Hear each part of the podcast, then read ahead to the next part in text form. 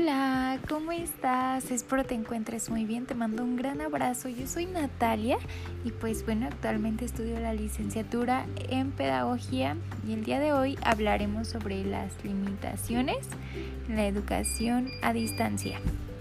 Así que comencemos. Bueno, para empezar, el cómo funciona este tipo de educación hoy en día es tan conocido por todas las personas debido a los cambios que se han experimentado a raíz de la pandemia COVID del COVID-19, resumiendo que esta nueva experiencia en la educación a distancia en la cual los estudiantes eh, tienen contacto virtual con sus maestros y reciben el material necesario para desarrollar las unidades comprendidas en los programas de estudio.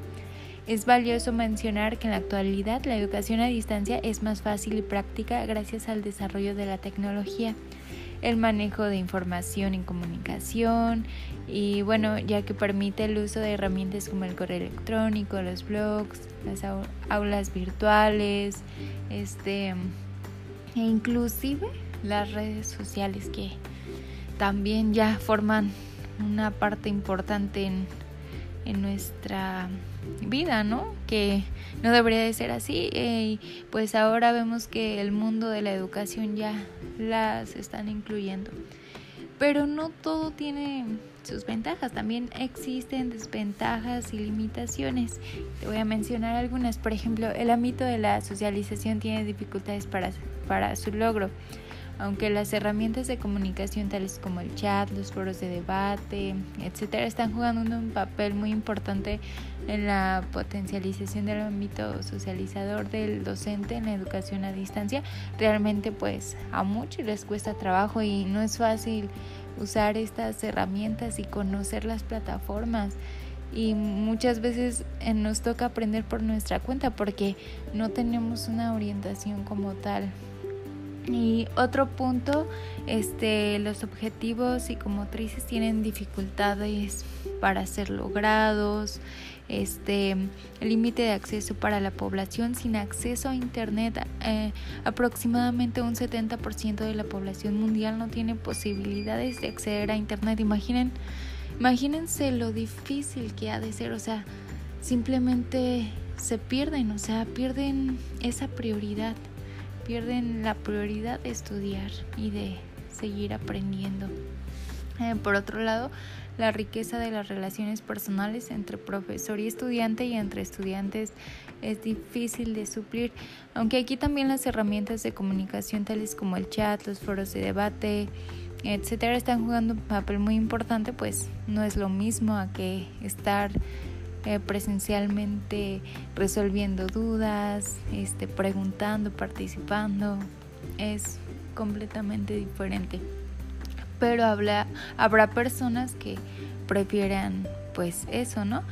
Este, por otro lado, los resultados de la evaluación a distancia suelen ser menos fiables que los resultados de las evaluaciones presenciales. Aquí nos damos cuenta en los exámenes. Por ejemplo, eh, y no me van a dejar mentir que no han hecho trampa al buscar una respuesta en internet, ¿verdad? De algún examen, de alguna evaluación. No estamos siendo sinceros con nuestro, este, nuestro avance en el aprendizaje. En cambio, si es presencial, obviamente tienes a un tutor, a un maestro, que a, un, este, a una guía, ¿no? Que te está viendo, que te está observando y de alguna manera eso para ti, eh, saber que tienes esa responsabilidad te, te, este, te hace um, que te motives, o sea, te hace también aprender más, te hace más autónomo.